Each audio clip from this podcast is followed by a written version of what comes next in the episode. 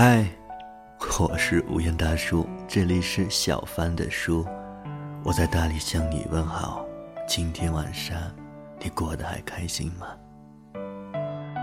有天晚上我热得睡不着，在床上翻来覆去的煎饺子，穷极无聊的拿起手机刷微信，发现一个很久没有联系的朋友，在朋友圈宣布自己脱单了。终于等到你，还好我没放弃。一张张翻着她和新男朋友的九宫格自拍，我这张大脸都不自觉泛起微笑。前两年，我跟这个朋友关系挺好，经常一块逛街吃饭。自从他去了外地上班，有了新圈子、新朋友，不知道是谁先疏远的，心照不宣，联系越来越稀薄。直到完全没有。可看到这条状态，我还是由衷的为他高兴，下意识就想发条评论：“真幸福呀，为你高兴。”可在对话框打出整句时，我又犹豫了。好几年没见面，平时也不怎么联系，这时候的祝福会不会显得太过突兀？我都能想象到屏幕那头他惊诧的表情。和搜肠刮肚，要知道如何回复的尴尬，算了，太尬了，我都为他感到尬。纠结了半天，叹口气，最后只是点了个赞。用微信这么多年啊，越来越发现一件事：以前我们会在朋友圈下长篇大论的用评论来聊天，现在只会在深思熟虑之后点个赞。有人说啊。这是因为微信好友越来越复杂，列表里越来越多的陌生人，不知道谁和谁又是共同好友，害怕隐私被窥视，就干脆不互动了。点个赞，代表我还活着，还记得你。也有人说啊，因为真正的朋友都不在朋友圈里，点赞只是出于礼貌，维持表面的人际关系。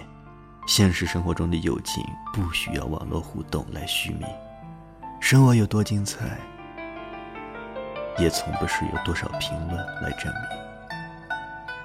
但其实对于很多人而言，点赞就好像我们在社交网络溺水时候抓住的一根救命稻草，因为这是唯一一种不需要任何反馈来表达好感的方式。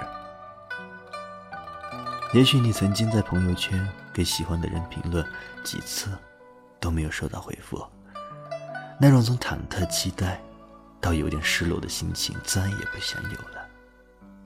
但你还是像仰望太阳一样的看着他，所以之后就只敢默默的点个赞。也许你曾经在朋友圈给自己认为关系不错的朋友评论。却发现朋友跳过了你，直接回复了别人，会不解、懊恼、失望、生气、难过，暗暗发誓，以后我再也不要理他了。却还是在他下一条朋友圈，心软的点了个赞。也许你曾经在朋友圈给新认识的朋友套近乎评论，却发现过了很久，对方也毫无反应。那一条评论就好像投进湖里的石子，竟没有激起一丝丝的波澜。你觉得窘迫难堪，甚至厌恶，厌恶起有些掐妹的自己，却还是会偶尔刷到他有趣的朋友圈时，乐不可支的点个赞。因为点赞是单向社交，评论却要等你回应。这种霸道总裁式的愉悦。帮脸皮薄的我们保留了一丝丝体面，它里面藏了许多话。我关心你，我记得你，我在乎你，我我喜欢你。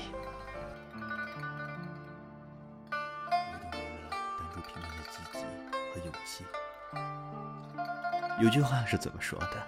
没人喜欢孤独，不过是受够了失望罢了。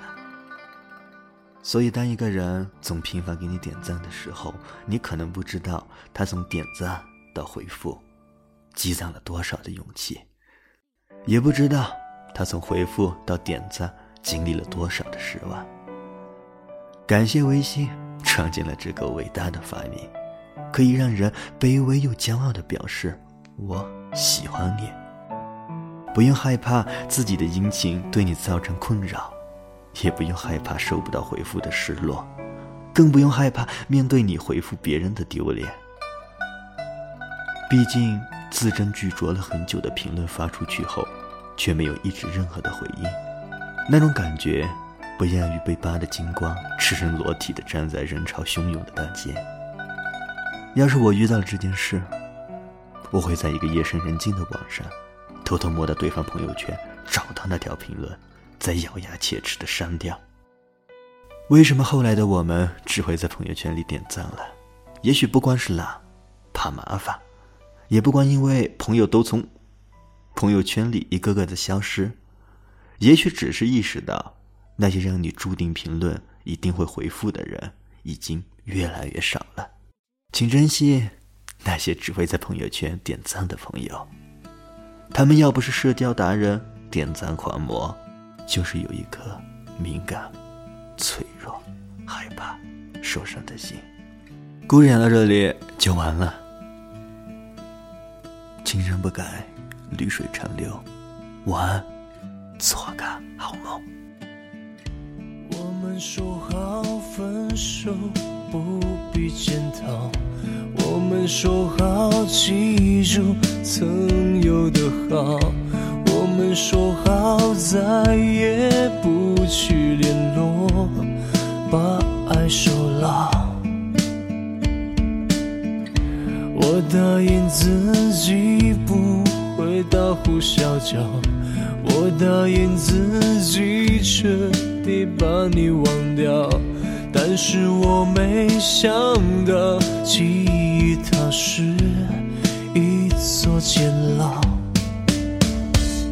我再也不喝咖啡在街角，我再也不去吃那间日料。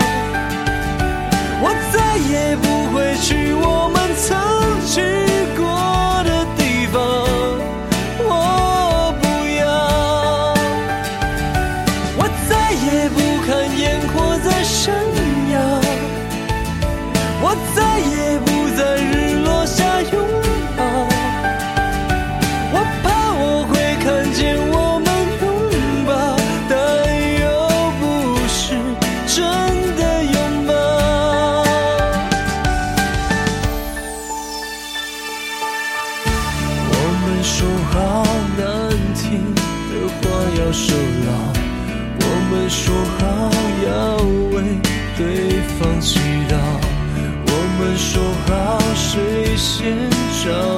找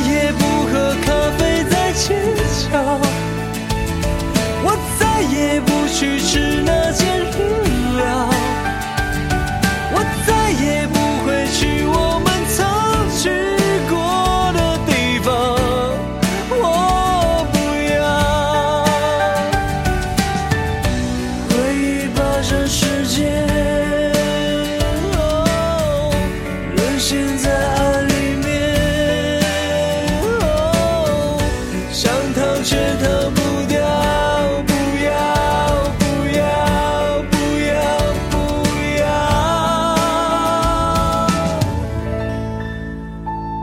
我再也不喝咖啡在街角，我再也不去吃那间日料，去我们曾去